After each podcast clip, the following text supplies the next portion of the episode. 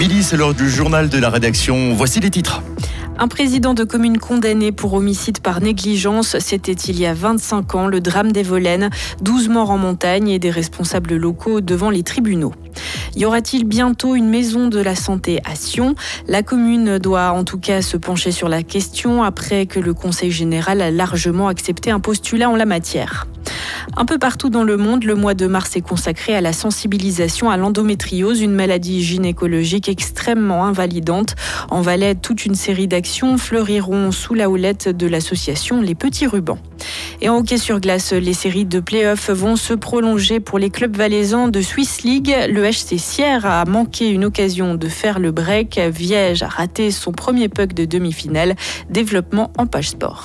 Et puis pour la météo, un temps un brin ensoleillé encore cette fin de matinée, malgré ce ciel voilé. Dans l'après-midi, Météo News nous prévoit un ciel nuageux mais sec, puis quelques averses sont prévues en soirée et dans la nuit. Les prévisions complètes, c'est dans quelques minutes.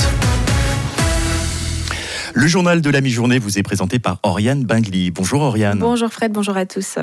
Un triste anniversaire aujourd'hui, le drame d'Evolène à 25 ans. Oui, 25 ans jour pour jour. Le 21 février 1999, deux énormes coulées engloutissent les villages de Villa et La Sage sur la commune d'Evolène dans le Val des Rhin. L'avalanche fait 12 victimes. Ce drame marque un tournant en Valais. Après des années de bataille judiciaire, le président de la commune et son chargé de sécurité seront condamnés à de la prison avec sursis pour homicide par négligence. Cette condamnation sera vécue comme une injustice par de nombreux habitants de la vallée et des responsables du canton. Charlie Vuillou était le chef de la section des dangers naturels en 1999. 25 ans après, il n'en démord pas. Pour lui, on a condamné des innocents.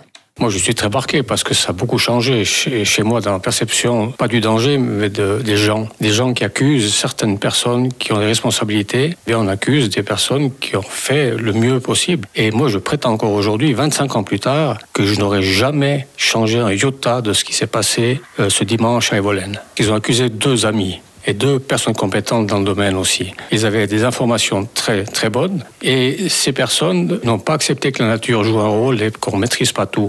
Donc il y a une certaine injustice dans tout ça. Je garde toujours encore, je ne veux pas dire que c'est un, un fer rouge qui est dans moi, mais c'est cette grandeur de la nature. Il faut toujours dire qu'on ne maîtrise pas tout.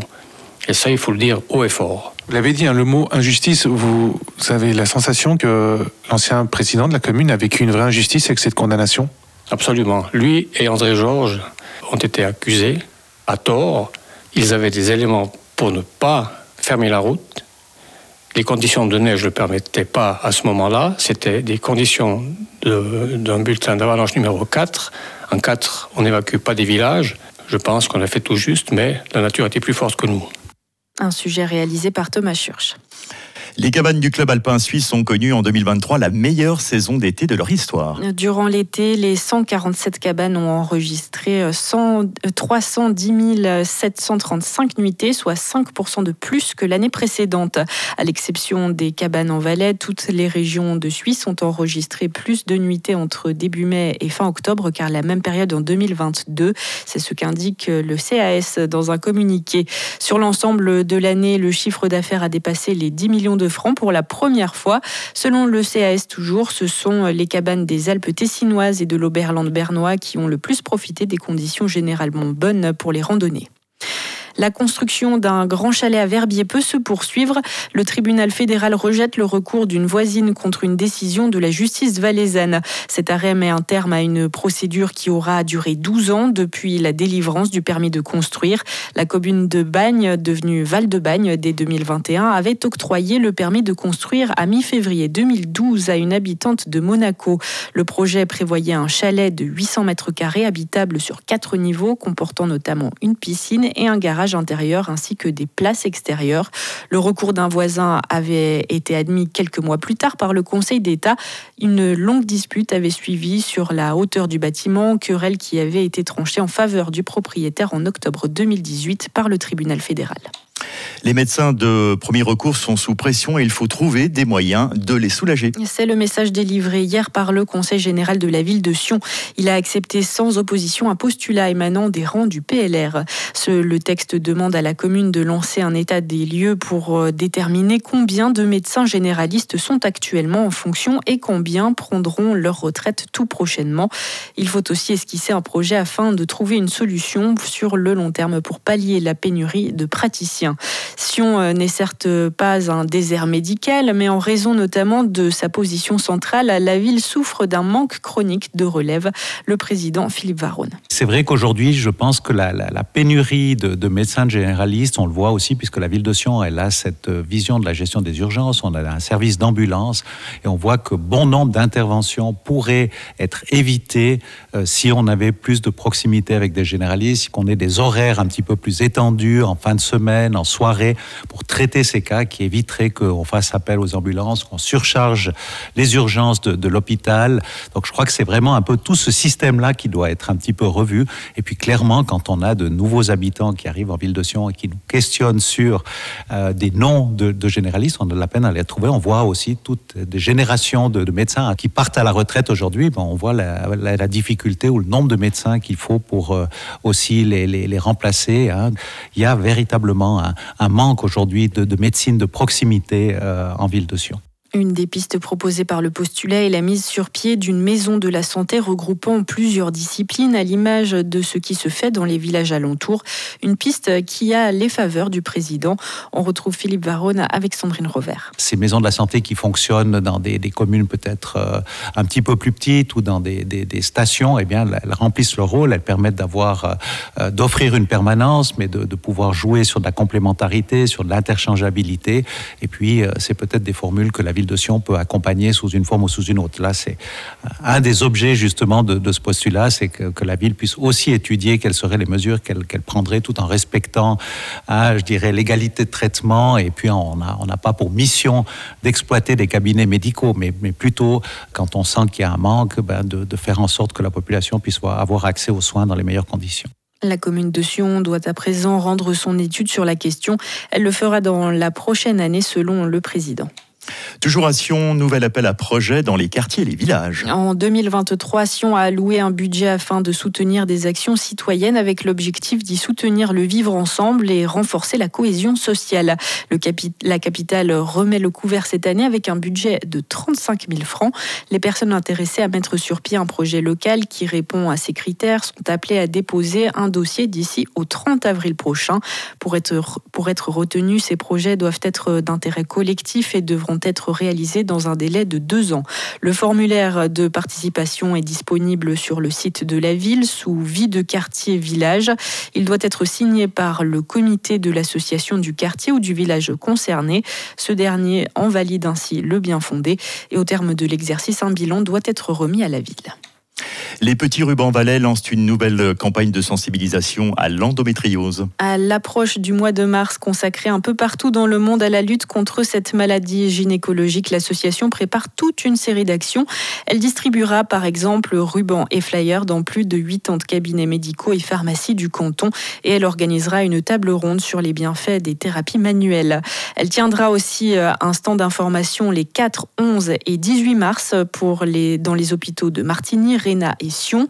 Pour Sandrine Mariture-Métraillé, présidente des Petits Rubans Valais, cette présence en milieu hospitalier est primordiale. C'est très important, notamment pour déjà sensibiliser le personnel soignant qui sont en première ligne face à cette maladie, mais aussi pour que les femmes aient un lieu où elles puissent nous retrouver si elles ont des questions, si elles ont elles-mêmes des suspicions ou un besoin de parler euh, à des personnes qui sont elles-mêmes aussi concernées. Justement, est-ce que l'endométriose aujourd'hui est encore quelque chose de trop peu connu? Oui, en 2024, c'est encore peu connu et je pense que l'errance médicale le prouve, puisque actuellement, il faut toujours entre 7 et 10 ans pour être diagnostiqué. Donc, il y a effectivement encore euh, un manque de connaissances autour de cette maladie et malheureusement aussi beaucoup d'idées reçues. Dans un premier temps, un des gros symptômes de la maladie, c'est les douleurs lors des règles. Et quand on dit douleurs de règles, on entend souvent dire c'est normal d'avoir mal, mais du moment où on se retrouve à pas pouvoir aller au sport, à pas pouvoir euh, aller travailler ou en apprentissage ou à l'école, et avoir vraiment une vie qui est euh, régie par ça du moment où on a nos règles et qu'on se dit ah mais je peut pas faire telle ou telle chose. Là, ça doit faire réfléchir en disant il y a peut-être quelque chose derrière plus que des douleurs standards.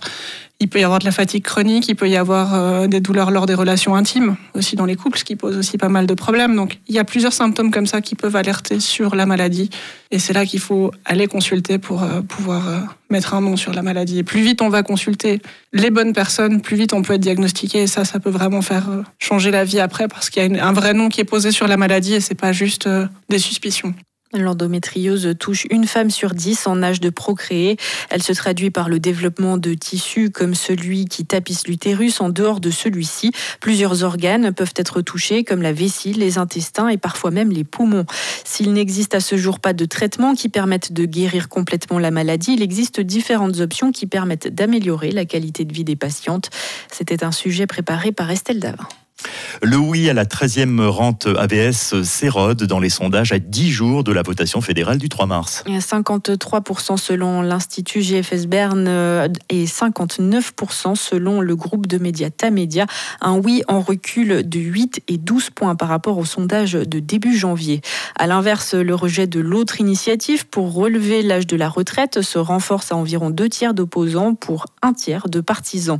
Alors, quelle tendance pour la 13e rente? Le suspense est entier. L'analyse des derniers chiffres avec notre correspondant parlementaire Serge Jubin. Les derniers sondages fournissent quatre indicateurs. Bien que malmené, le oui à la 13e rente AVS reste majoritaire partout en Suisse, même si l'écart est infime en Suisse alémanique. La grande majorité des partisans de l'initiative dit avoir une opinion consolidée. Il reste très peu d'indécis et la participation s'annonce élevée. Même s'il y a des nuances, il n'y a pas d'opposition ville-campagne. Les divergences concernent les générations les aînés sont pour la 13e rente, les plus jeunes contre, et le niveau social, les personnes bien formées sont contre, encore que cette remarque est contredite par les agglomérations à majorité de gauche qui sont pour l'initiative. Résultat, les sondeurs ne se risquent pas à émettre de pronostics, les observateurs non plus. Ce sera très serré. La tendance ordinaire pour une initiative irait vers le rejet, mais disent les sondeurs, au vu des circonstances particulières et de la mobilisation, le oui pourrait conserver une petite avance le 3 mars. Reste la deuxième condition à l'acceptation de la 13e rente.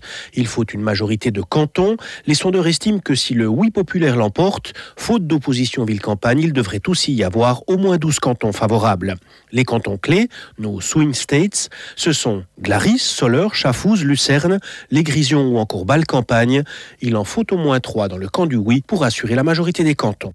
Pas de suspense pour l'initiative des jeunes PLR pour la retraite à 66 ans. Puis, euh, selon l'espérance de vie, les sondages donnent 63 et 65% de rejet.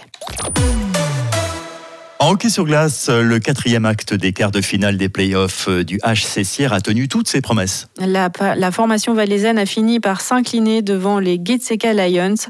Les pensionnaires de la patinoire de Graben ont été battus 6-5 en prolongation. Alors qu'ils menaient 3-0 dans l'ultime période, les Sierrois ont encaissé 5 buts d'affilée avant de revenir de nulle part et d'égaliser à la dernière seconde. Mais euh, ce barou d'honneur n'a pas suffi. Les Rouges et Jaunes ont fini par rendre les armes la réaction de l'attaquant du HC Sierre, Arnaud Montandon. Ah, C'était un peu les montagnes russes au niveau des émotions, mais euh, c'est clair pour tout le monde, des matchs comme ça, revenir à la fin, c'est plaisant, mais on doit apprendre aussi à gérer un match où on gagne 3-0. C'est limite inadmissible de, de perdre 5-3 puis de devoir venir de chiasse à la fin. Donc euh, désolé pour le langage, mais c'est un peu le cas. Et puis, voilà, puis voilà. Écoute, il n'y a pas grand chose à dire. C'est un match de playoff, ma foi passe au suivant. Dans ce match fou disputé devant près de 3500 spectateurs à Graben, les Sirois n'ont pas su euh, en profiter pour faire le break. Ce sont les Getseka Lions qui ont égalisé deux partout et qui ont ainsi récupéré l'avantage de la glace. Pour les Valaisans, le mot d'ordre est clair en vue du prochain, du prochain acte de cette série, ne pas céder à la panique. Mathieu Marais, défenseur du HC Sierre, qui répond à Julien Traxel. Non, je crois qu'il faut essayer de rester concentré, de rester dans sa bulle, pas essayer de trop, euh, trop prêter attention euh, aux alentours, vraiment être concentré sur soi et ce qu'on peut faire pour l'équipe. Donc euh, voilà, c'est sûr qu'il y avait beaucoup de bruit, il y avait beaucoup d'émotions, mais c'est là où il faut rester serein et puis faire les petits détails justes. Mais voilà, ça fait partie du jeu. Maintenant, il faut aller de l'avant et puis rester positif surtout. Restez positif. Cela vaut aussi pour le HC Viège qui a vécu une mauvaise soirée à la Lonza Arena où tout est allé de travers. Hugo d'Acustodia. Les Hauts-Valaisans n'avaient jamais concédé plus de 3 buts lors des trois premiers matchs. Hier, ils en ont pris 7 face à Bâle avec un point de bascule très net, la fin du premier tiers. Le score était alors de 2 à 0 pour les Viégeois. En moins de 3 minutes, les Rénans ont renversé la situation pour passer à 3-2 en leur faveur. Un moment décisif, parmi d'autres, mal négocié selon Evgeny Cheriaev, attaquant du HC On s'est dit ouais 2-0, allez, euh, on a peut-être joué 1% de moins et ce pourcent de moins, euh, ça va pas en playoff, c'est vraiment les petits détails qui font la différence. On devait continuer à jouer euh, comme on a débuté ce match. Le powerplay, il faut vraiment qu'on marque en effet car ce soir il fonctionne nouveau pas. Alors on a bien fait circuler le puck, on a les chances, mais il manque cette finition à la fin et il faut qu'on trouve des solutions, il faut qu'on joue plus simple, shoot plus au goal et qu'on aille sur ses rebonds. Et il n'y a pas de miracle. Remettre le bleu de travail, c'est ce qui avait permis au HC Viège d'atteindre les playoffs in extremis, de remporter aussi les trois premiers matchs de la série.